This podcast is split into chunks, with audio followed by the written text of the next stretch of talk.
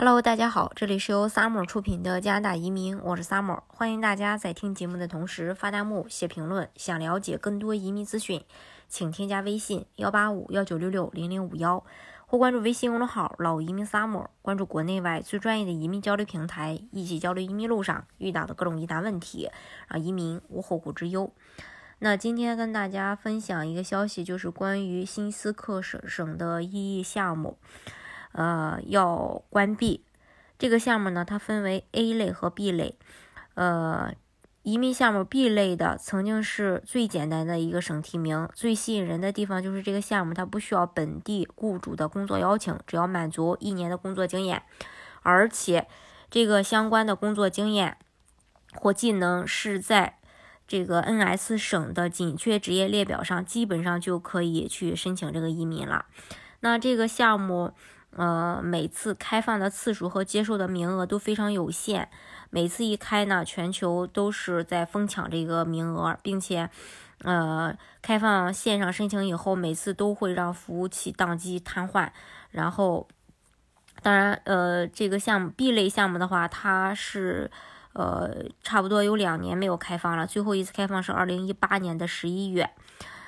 那，呃。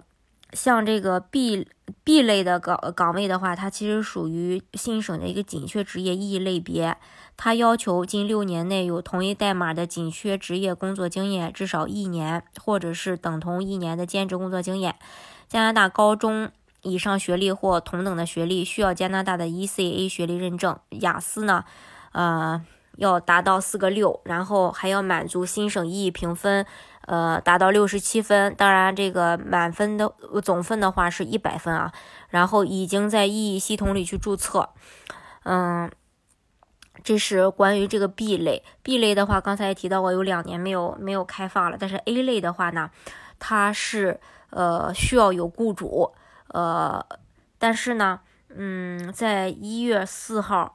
呃，开放以后之后也会永久关闭。呃，当然之前递交申请的这呃的申请人呢是不会受到这个政策的影响的，因为呃 NSE 类别的话跟 ARPP 还是十分相似的，在这个整体的审理周期上，啊，但是呢，嗯，因为这个项目的话成本比较高，然后门槛也比较高，呃，它不像这个 ARPP 门槛比较低，而且。呃，A 类呃 NSE 的这个 A 类的申请的总量只有 NS 省 ARPP 的一个零头。那这种申请人太多或者申请人太少的项目，一般都会被移民局去做一个调整。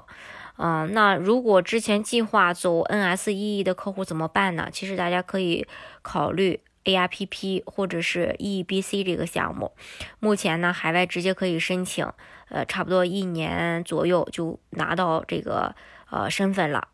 而且说实话啊，这个 NSE 的要求确实也挺高的，因为它要满足呃打分表里的六十七分，这个让很多人其实呃就被拒之门外了。还有就是雅思四个六。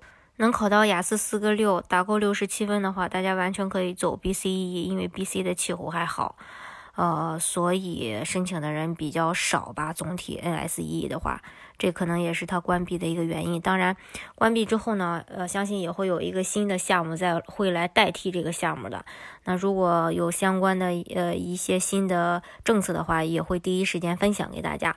好，今天的节目呢就给大家分享到这里。如果大家想具体的去了解加拿大的移民政策的话，欢迎大家添加我的微信幺八五幺九六六零零五幺，或关注微信公众号老移民 summer。关注国内外最专业的移民交流平台，一起交流移民路上遇到的各种疑难问题，让移民无后顾之忧。